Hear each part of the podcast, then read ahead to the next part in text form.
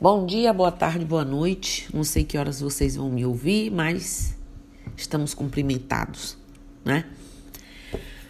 Ontem me foi feito um, um questionamento, uma pergunta. A pessoa foi muito sutil, muito delicada, mas quais os meus orixás? Como eu gosto tanto de, mas na minha caminhada tem, né? Então, Hoje eu venho aqui dar uma pinceladazinha pensando no que essa pessoa e o que conversamos. Há diversos conceitos e estudos necessários para poder afirmar a alguém qual seu orixá de cabeça ou de quais orixás você é filho ou filha.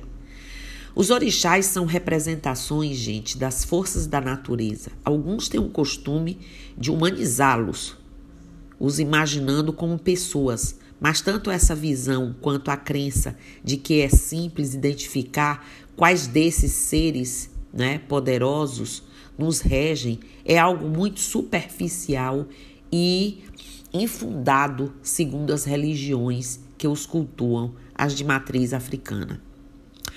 O intuito dessa pincelada é orientar com a verdade né? De que não é fácil, como muitos fazem crer, a definição para quem é, descubra seu orixá, para quem descubra seu orixá. E assim guiar os seus pensamentos para a compreensão dessa religião brasileira de raiz afro, que é a Umbanda. Orixás são centelhas divinas, né? São representantes, representações das forças naturais que regem todas as energias do universo. Assim, eles guiam toda a vida na Terra. O que muitas pessoas não sabem é que as religiões de culto afro-brasileiro são monoteístas, um único Deus. E os orixás são como as suas extensões divinas que existem para nos orientar. As qualidades de Olorum, né? Em diversas, ele se subdivide exatamente nas várias vertentes e qualidades de nosso Pai. Pois é, esse Deus maior para nós é chamado de Olorum, que envia seus filhos para nos guiar. Por sua vez, o seu filho mais antigo e que devotou seu amor à humanidade e trouxe a razão da fé, Oxalá. Uma das razões por ser um dos orixás mais cultuados e, né, alguns acham mais importante mas a verdade é que ele se desponta por essa questão do trono da fé. Todas essas representações do panteão da África compõem desde a criação as características principais do ser humano. São capazes de conhecer todas as nuances da humanidade e trabalhar as imperfeições dentro dos limites a que nós nos colocamos diante destes, ou seja, pelos nossos efeitos, né, feitos e permissão que eles têm nessa grade, grande escola de aprendizado por nós. E para que vocês saibam, né, a cada encarnação nós recebemos um par de orixás, ou seja, passamos por todos os tronos, daí porque amamos a todos e alguns a gente tem mais ligação, afeição. Bem, levando o conceito para o lado da religião, não é possível procurar por orixá pela data de nascimento na Umbanda. Eu peço data de nascimento, horário de nascimento, para encontrar dessa forma somente dados de astrologia misturados à energia dos orixás. Porém, para encontrar realmente qual o orixá te representa, há todo um caminho a ser estudado e aprofundado na cultura. Portanto, há muito mais a ser trilhado por quem procura assuntos como saber meu orixá de cabeça. A Umbanda possui suas raízes nas crenças africanas, porém é de formação diferente. Possui diversas vertentes que ganham formas e cultos diferentes dependendo da região onde foram estabelecidas. Porém, posso destacar Umbanda é uma religião que foi anunciada historicamente, como todo mundo sabe, no Brasil em 1908, historicamente, porque já se sabia a notícia dela desde sempre. Ela mistura diversas tradições e crenças religiosas com destaque as raízes afro-indígenas e filosofia espírita né, e cultura europeia, e ainda o grande acúmulo de conhecimentos que traz em seus fundamentos raiz aí desde a existência da humanidade. Apesar de lembrar o candomblé, candomblé perdão, para os leigos, ao entendermos melhor seu conceito, poderemos observar as grandes diferenças. As principais né, divindades são sim os orixás, mas aqui há as diferenças em sua forma, além da presença dos espíritos ancestrais, como os caboclos, pretos velhos, pombagiras, ciganos, etc., como guias que são, por sua vez, a representação de uma figura urbana, né, excluída muitas vezes, mas que ao desencarnar aceitam a missão, depois de muito passarem para a iluminação, de orientar os que os procuram. Aqui está um dos pontos mais interessantes e que mais desperta a curiosidade das pessoas que buscam conhecer um pouco sobre a Umbanda. Quem tem conhecimento básico sobre as religiões de origem afro já se perguntou qual o orixá que me protege. Como saber que orixá sou, de que orixá sou filho ou qual orixá? Enfim, a resposta não é tão fácil, né? Não é tão simples de conseguir devido a diversos motivos.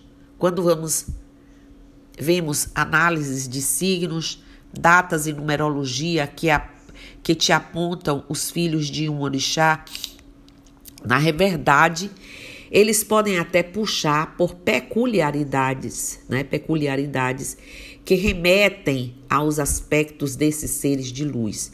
Porém, a precisão sobre qual o que rege de verdade a sua vida é impossível determinar com dados tão superficiais.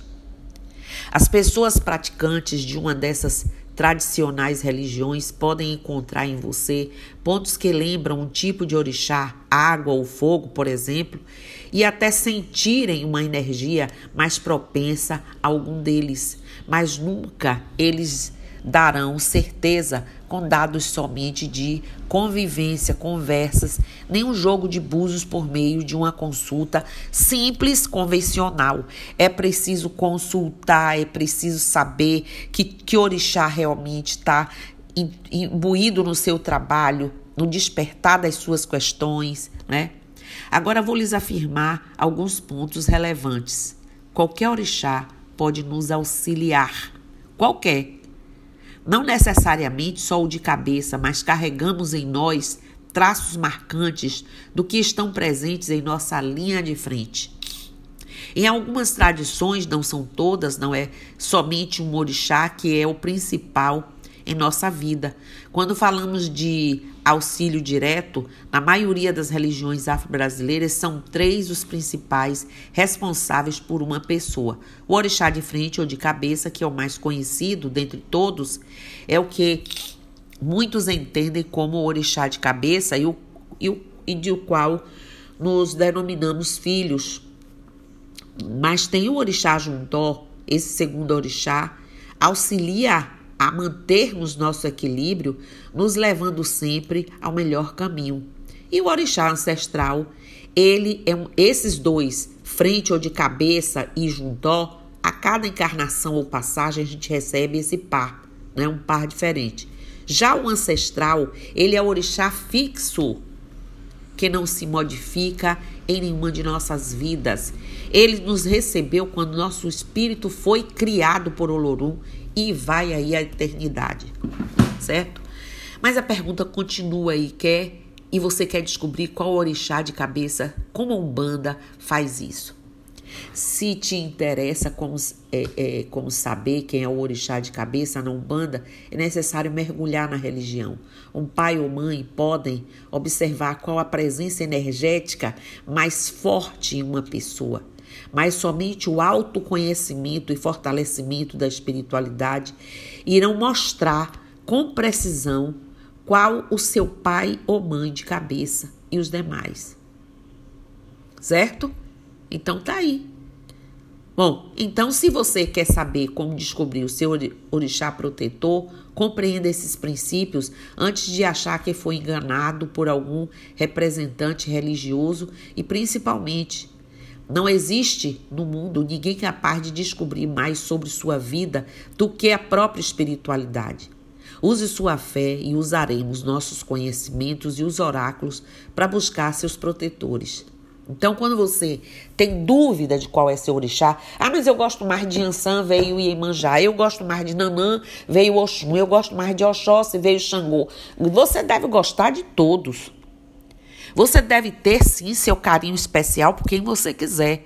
Mas quem aí vai ser seu pai ou mãe de cabeça nessa encarnação, queira você ou não, vai ter que passar por esse critério, por esse conhecimento que só cabe às pessoas que trabalham com isso. Certo?